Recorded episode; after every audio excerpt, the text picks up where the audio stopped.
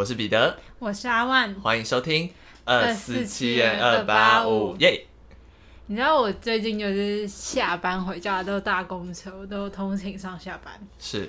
然后我最近就看到一个让我觉得很怎么讲，无法无法就是理解，对理解的一个情况。好，就是我那天就是搭公车，然后就发觉有一个。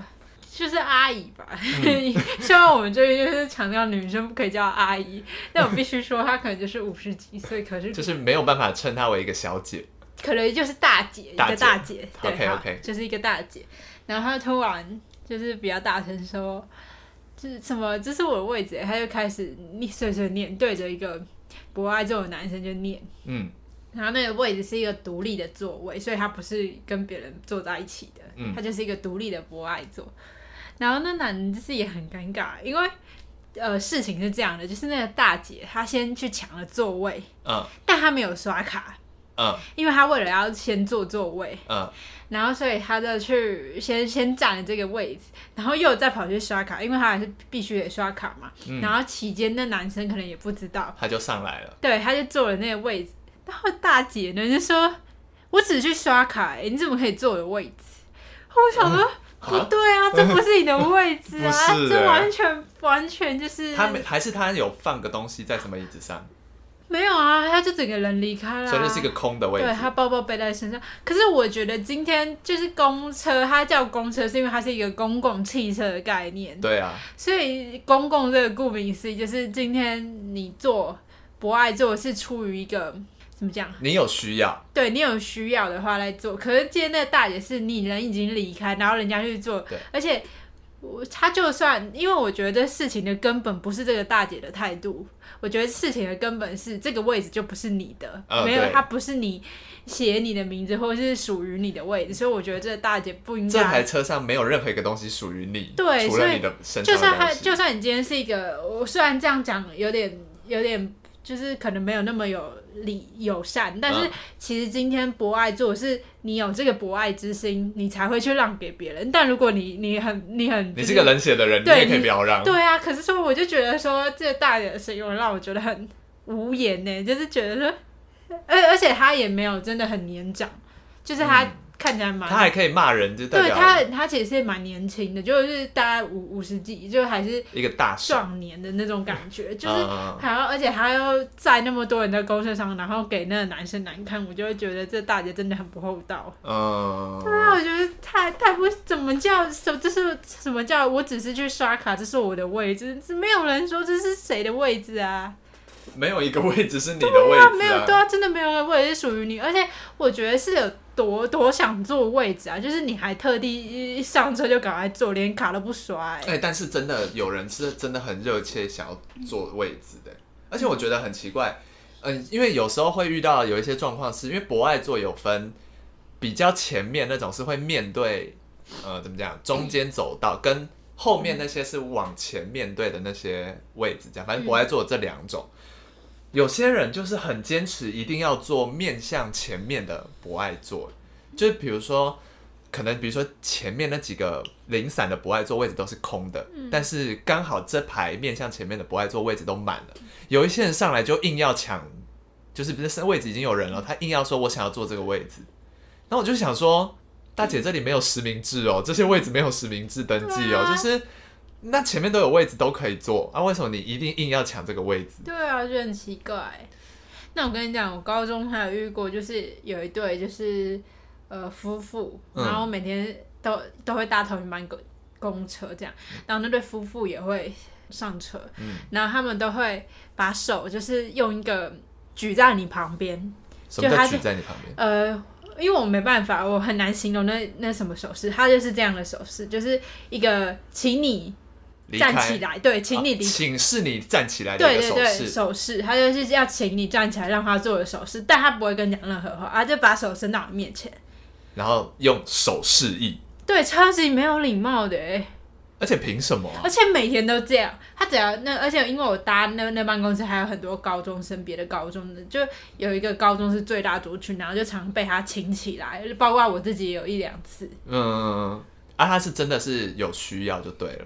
没有啊，他身体很好啊，他也没有这，他是有一点年纪，但是没有到这么迫切的需要的。对，没有，就是他感觉就是有点倚老卖老。嗯，有点对，有点那种感觉。而且我觉得就是今天这个位置其实都都是大家的，讲、嗯、难听一点就是这是大家公共的。嗯。然后所以你也不不应该用这种方式，而且是这种没礼貌的方式，就是一个手势，然后跟他在那边干瞪眼。嗯、然后看着，哎、欸，你不起来是什么意思？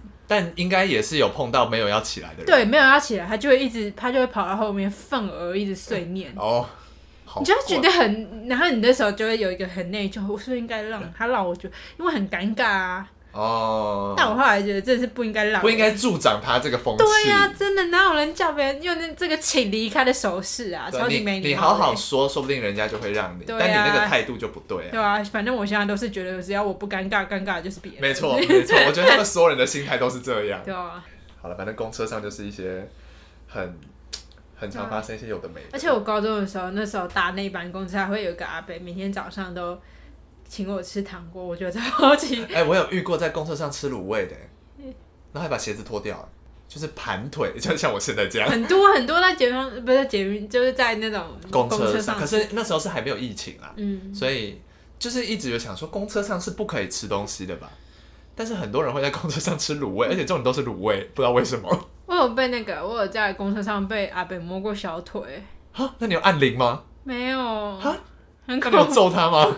就是会放学回家的时候，就是吓到啊，就当下觉得超可怕。然后，而且那时候觉得很尴尬，是别人一直看到我不敢做任何反应，我觉得很恐怖。哦，但他们也没有人出，所以有别人看到。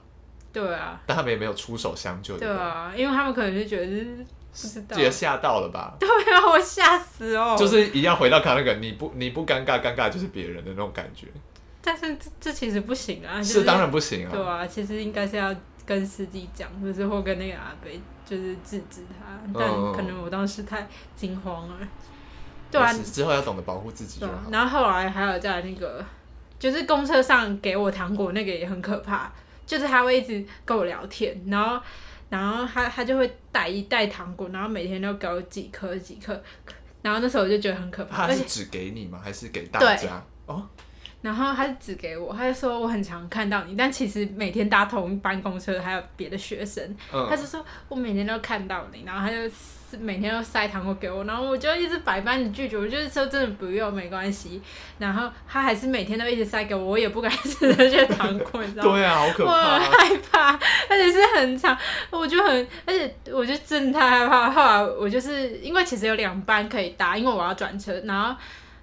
那是我家附近的，嗯，然后后来我就会改搭另外一班，因为我如果先，因为那个阿北都通常坐在很前面的博爱座的位置，嗯，所以我只要在博爱先在瞄到他，我就不会上到他的车，嗯，我就会看下一班什么时候来，因为我太害怕了。好可怕！我公车上都遇到好多怪人。对呀，啊，好可怕。好了，就是大家要保护好自己。对呀，啊。我最近在开始风靡看一部漫画，叫做《全知读者视角》。你是受到那个广告的影响？我是受到娱乐百分百的影响，少中推荐。然后我就是因为我很，因为我其实没有很喜欢看漫画，嗯，然后但是那个漫画是那种彩色，而且是你知道就是往下滑 Webtoon 的漫画。好，这边他没有找我们打广告，但是没关系，对啊，反正是 Live Webtoon 的漫画，里面叫一个叫全知读者视角。那我跟大家讲一下这个故事在干嘛。反正就是有一天呢，我们的主角他是一个普通人，然后但是他从呃他看了一部网络漫画。哎、欸，网络小说，他看了一部网络小说，然后看了十年，就是这个小说最后只有他一个人在看，等于只有他一个人从头到尾看完了。然后呢，故事就发生在他有一天回家，然后搭捷运的时候，刚好那天出最后一话。然后最后一话他看完之后呢，整个世界忽然发生了改变，就是他就整个世界就变成了那个小说里面的情节，然后他变成是唯一知道这个小说会怎么走向的人。然后他要逃出升天的一个冒险故事，这样对。然后我觉得这个漫画好看的点就是呢，画风我蛮喜欢的，就是那种韩韩国的漫画的那种画风，对，就是人很好看的画风。再来就是打斗的画面很，我觉得做的很逼真，然后该营造悬疑跟刺激也都有，但时不时又会有一些反差的笑点，对。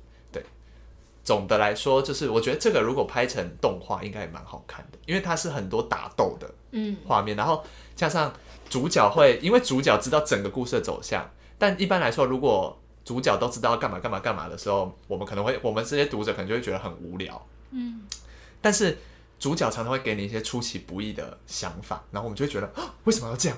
太可怕了，因为他在里面的一个概念很像是他们现在不是在这边大冒险吗？嗯，但是在外太空有一些人跟我们一样，就像是读者，他们比较像是在看一个 YouTube 频道，嗯，就这些人的打斗什么冒险是每个直播主在开频道。对，然后我们就很像那些人一样，然后他时不时还会，比如说主角做了什么作为，然后那些星那些他们统称那些观众叫做星座，就是每个星座这样，嗯、每个星座还会给你评论啊什么之类，然后就会给一些很好笑的评论什么之类，就是在很肃杀的打斗气氛中，还有一些好笑的事情。所以，所以那个主角在掉到这个呃网络世界里面的时候，也不算网络世界，就是小说世界，对对对对。的里面的时候，他算是成为主角吗？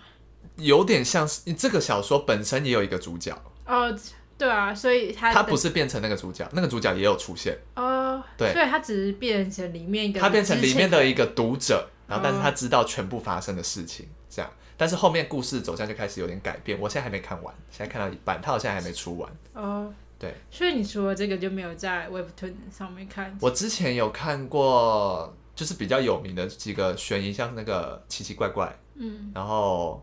黑盒子不是黑盒子，哎、欸，你还记得我们那时候有看过一个那个吗？就是我们高中的时候有一段时间很红。你说小狗的那个吗？对对对对，近日。对对对对对对，那个篇章，但我也只看过那个篇章而已。我也是。对，那蛮可怕的。对啊。蛮，他用一个很童趣的画风在讲一个可怕的故事。对啊。对，哦，我还有看过北投女巫。你看的都是奇幻类的，对对对，我看我都看爱情的，爱情我一律没没想法，一律不想看，我不想看别人谈恋爱，我都看我都看爱情的，跟对，然后对，这就是我最近的兴趣，看漫画，因为我最近不是跟上次有跟大家分享，我最近在拍那个影集嘛，然后中间等待时间过长，所以我都在那边看漫画，对，推荐给大家全知读者视角。OK，现在输入我们的 我们的优惠码就会没有，我们没有优惠码，乱讲，我们是，我们并没有接到夜配，对，抱歉了，抱歉了，等我们有夜配的时候会再提供优惠码给大家。对。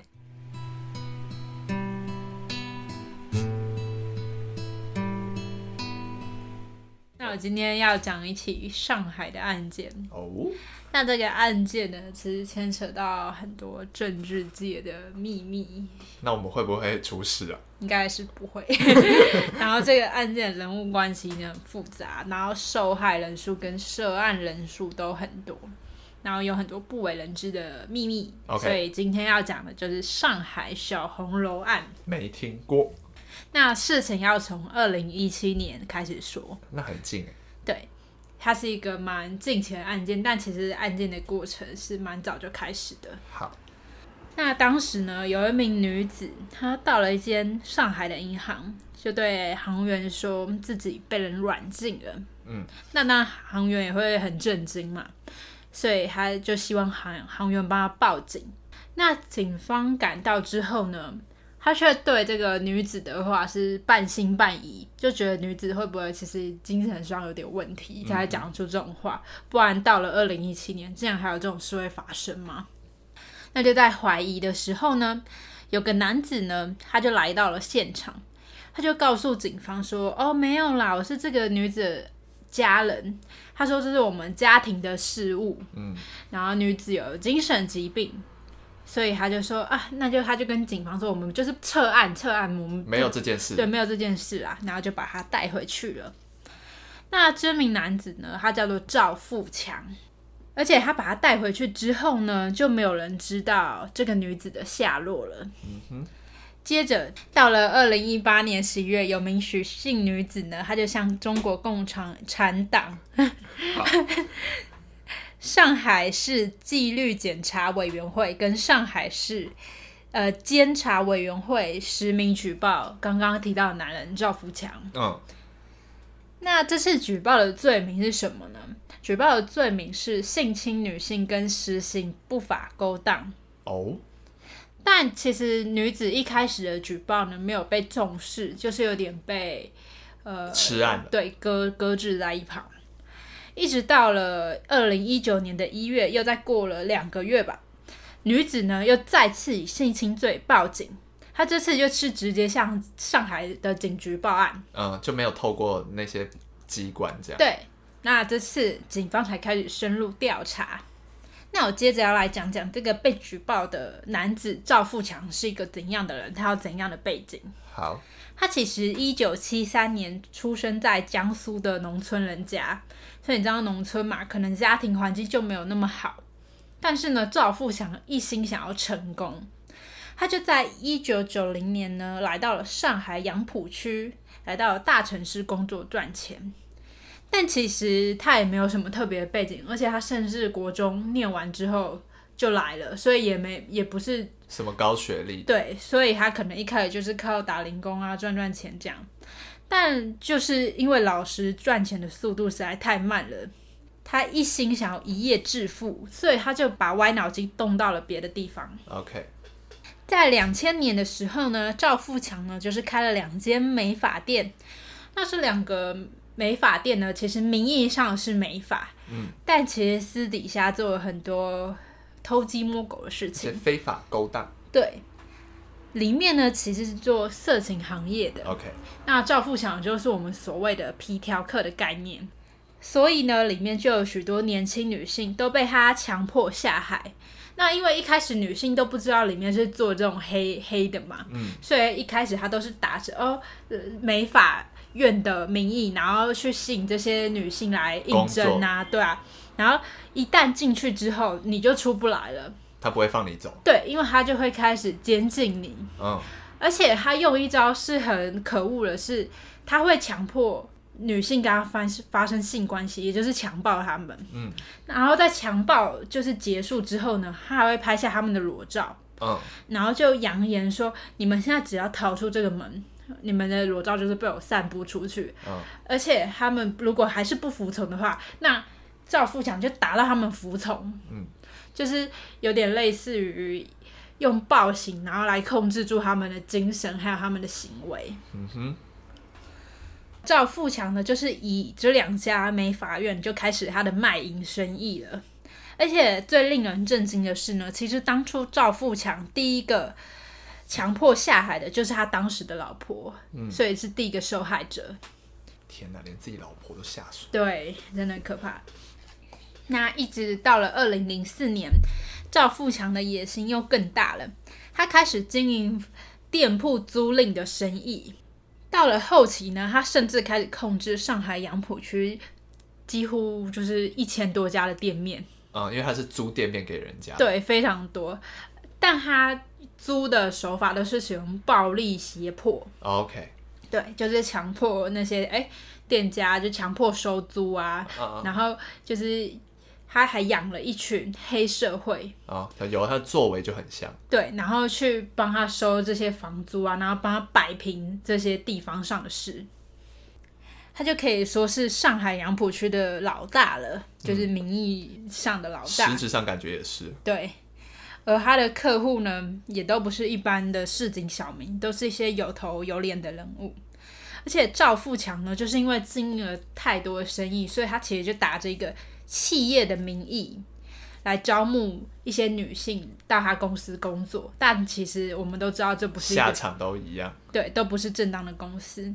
那因为是企业的名义嘛，那所以女性呢，其实都是高知识分子。嗯，都是嗯有读过很多书，而且甚至很多是归国子女，就是从美国留学回来的，或者是准备去留学，然后为了进入赵富强公司而放弃留学的。嗯，就是有大好前途的人。对，都是非常有才华。那到了二零一四年呢，赵富强他就买下了上海杨浦区许昌路的一间创富大厦。那这个大楼呢，外表其实看起来其貌不扬，有点旧了，而且。在赵富强买下它之后呢，他还甚至还用红砖瓦来，呃，重新拉皮这样，对，装潢这这间大厦。所以呢，事后这间大厦也被称为小红楼，也是我们今天案件名字的由来。OK，这个小红楼呢，虽然外表是不起眼。但为了接待这些达官贵人呢，其实里面的装潢是非常高级，也就是水晶吊灯啊，然后孔金的那种椅子啊，富丽堂皇。对，里面非常漂亮，而且更可怕是这些小红楼呢，因为里面也是做黑心的这种色情行业嘛，所以保全是非常森严的。嗯哼，你进到每一个房间，每个房间都有对应的感应卡。嗯。而且你就是不能轻易逃出来，因为里面到处都是监视器，你只要看到的角落几乎全部都是监视器，时时刻刻都被监视。对，所以这就像是一个豪华的监狱啊。对。那最后呢，是一直到了这名呃许姓女子找到了机会申诉，嗯，所以这件事才被揭发。那这些受害的女子呢，就开始说出她们恐怖的遭遇。其实赵富强呢，除了性侵之外，还有强迫他们卖淫之外呢，还会对他们施暴嘛，就是像前面说的，还会以暴力来控制他们的行动。嗯，但是呢，最可怕的是，他会将不听话的女性带到医院去取卵，哦，就是把他们的卵子给拿掉，让他们失去生育能力，就可以一直卖淫，对，不会有风险，对。应该说，这是他对这些女性采取的最终手册，最最极致的惩罚，就对，对，就让他们以后啊都没办法传宗接代，这非常就是剥夺他们一个身为一个女人的某种价值。对，就是这样。然后呢，其中有六名女性呢，其实也有生下赵富强的孩子，嗯，然后都跟他相继结婚又离婚。最讽刺的呢是，其实这栋小红楼呢，距离杨浦区政府跟杨浦区妇女联合会只有两百公尺，等于就是在斜对面的概念。可是完全没有人知道察觉这件事。对，里面原来是在做这些事情，嗯，或者是其实知道，但是有一些势力在打压。对，那赵富强呢，其实在开庭时也没有什么回忆。因为刚刚有提到，他接待的那些都是一些达官贵人，所以他其实是有很广的人脉，然后背后有很强大的势力。他这些势力呢，就被称为赵富强的保护伞。但是这名女举报的许姓女子呢，太气不过了，嗯，她就能用呃社群软体发布了这些达官贵人的名字，哇就把他直接公诸于世，嗯，那。公布出来这件事又发酵的非常的快，嗯、对，而且甚至还上微博上了好几次热搜之类的，因为大家觉得太震惊了，竟然在现代还会发生那种软禁的行为，嗯、而且就是那些政府官员里面都在饮酒作乐啊，然后都眼睁睁看这些女子就是被折磨，而且他们就是折磨他们的人。嗯，那因为呢，这些名字讲出来之后呢，事情马上就变得严重了。中央呢也不得不介入这起案件，而且比较刚好是就中央的时候正在进行一个扫黑的活动，就是他必须要清除一些地方的那种黑势力，对素行不良的人，人对人跟事物在整治。Oh, OK，对，所以当时呢就碰上这件事，所以呃政府的力量就是强力介入。嗯。Oh. 其实，在事件爆出后不久呢，上海杨浦区的常委还有政法委员书记卢燕，他其实就得知了这个消息，就是要啊，赵富强是被抖出来了，他快要被抓了。嗯。他就赶快呢通风报信给赵富强，就说你赶快逃离上海，你不要再待这里了，已经有人要来抓你了。然后赵富强呢就还带了三名女性，就是仓皇的逃离上海，打算回到老家生活。嗯、但是呢，短短一天以内呢又被抓了回来。那经过调查后呢，发现了一连串的官员涉案名单，刚刚包括刚刚我们提到的卢燕，嗯。然后还有上海杨浦区人民法院院长任永飞，哦、还有上海五环大厦投资发展有限公司的总经理林峰，就是你讲出来那个 title 都非常的响亮的，都是顶端的那些人。对，前前后后呢，总共包括赵富强在内，有十二个人被判刑。嗯，所以你就知道这个名单是有多长。嗯哼，而且让人感叹，就是当地政治的腐败。那其实呢，讲个我们小声讲个题外话，就是虽然名单上呢是只有这样，但其实小红楼刚刚这样听下来，其实赵富强已经经营了好一阵子了。对，就是在做色情行业已经做了蛮久了。那真的会只有这十几个人吗？这几个人应该是代罪羔羊。对，就是当地的可能一些小官被推下来的，嗯，就是还有一些更高端的人，那是不能说的秘密。就是到现在我们也是不知道，可能还有更大腕的人在后面。没错，但我们可能永远不会知道，因为这件事目前已经落幕了，所以就会觉得很可怕，就是。我们有时候会觉得，其实读越多书，你未必行为就越端正。嗯，真的是这样。应该说，你要控制好自己的呃欲望吧。嗯，对对对，不管是对钱或是对什么东西的欲望，这样子。而且我必须讲一个很，就是这个案件比较变态的事情，就是赵富强在性侵这些女性之后，似乎还有在他们的隐私部位那边刺青。你知道刺什么字眼吗？刺的是赵富强专用啊，更羞辱性的。对，这是一个凌辱哎，就是，而且你要想，那些女性都不是傻傻被骗，她们原本都是怀抱很好的志向，就是觉得说，呃，我还年轻，那我终于找到一份好工作。她们原本都是怀抱着梦想哎，嗯，所以这是这个案件最令人发指的。而且我最不能接受就是他还不尊重女性啊，我觉得这最最最他不尊重。对啊，而且在现代竟然还有这种事情发生，就是骗人进去啊，然后就再也出不来的事情，让人觉得很像是什么戏剧的情节或什么这，但这它确实，但这居然是真实在发生的事情。嗯、对，就像我们前几期有讲那个，忘记那个名字叫什么，甚至还是我讲的，跟日本有关的那个，有一些皇族成员也是有小天使啊，对啦，小天使啊，对，啊对，都是一些不能说的秘密。嗯。那到了二零二零年呢，九月二十二号呢，其上海市第二中级人民法院呢，他就判决赵富强死刑，然后缓期两年执行，就是死，简称叫死缓。嗯，然后这是中国特有的一个刑期制度。啊、对，那之后呢，又经过了二审，最后呢，二零二零年十二月三十日呢，其实上海市高级人民呢，他就终审维持原判。就他经过了二审，然后最终还是决定维持死刑的这个判决，但目前是还没有执行，因为刚刚有说缓期两年了，对，但其实现在差不多过了两年，是不是快了吧？对，但其实就是还没有等到一个结果啦，嗯，就是他最后到底有没有要不要执行？我是觉得。嗯，要要有一些惩罚啦。对啊，而且更可怕的是，刚刚提到，其实有六名女性都有生下赵富强的孩子，那这赵可能有十几位、十多位，嗯，然后那些小孩怎么办呢？哦，其实这也会是一个社会上的问题。讲到这个被性侵或是不是自愿发生关系而怀孕的这件事，就让我想到最近美国不是。推动了反堕胎的法律，有些州，然后就引起了很大的轩然大波。嗯、这件事情就觉得，因为他们因为这个法律的的在讲的意思就是，医生你不可以帮，可能是超过某一个日子吧，就是怀孕不知道多久以后，你就不可以帮这些女性堕胎。但是这些女性要堕胎的原因可能有很多种，因为她们有可能有些是被。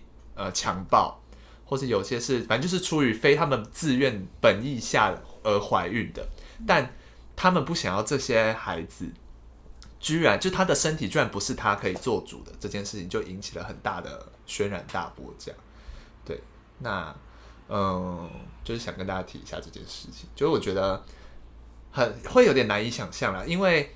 推动这个法律，据我得到的消息来说，好像是属于比较保守势力的那一派，嗯、因为他们有一些宗教的因素加成，嗯、会觉得你堕胎就是在杀人，就是在杀人。对对，可是我自己会觉得这好像有一点太绝对了，就是你嗯，嗯，应该要全盘的考量这个情况的发生是怎么样。对，我个人也是认为就是。其实我觉得，对啊，就像你说，有很多因素会女性可能非本意怀了自己想要的孩子，但这就是女性在就是生理上没办法，女性就是有这种生育的能力。可能那一部分人就是会觉得说啊，你肚子里的也是一个生命，欸，诶，你怎么可以剥夺她来到这个世界？嗯。但其实来到世界，这些女性如果真的没有能力。去养育他们的话，那小孩是不是也会一生都很痛苦？对啊，不知道。等于就是又带一个生命来这个世界上，遭遇痛苦。对对，所以就觉得这是一个很很可以有很多反思跟讨论，啊，对很多结论，所以不是我们。三言两语可以讲完的事情，对，就是、太多要面向要考虑。就是当然，大家也可以持不同的想法，就是每个人都会有他们你们自己的意见，对，嗯、那这就是我们的意见，这样。对是欢迎大家可以讨论啊，毕竟这是比较沉重跟很很多隐忧的一个社会问题，嗯，这样子。对。好，那今天节目就到这边结束了，我是彼得，我是阿万，我们下次见，拜拜。拜拜。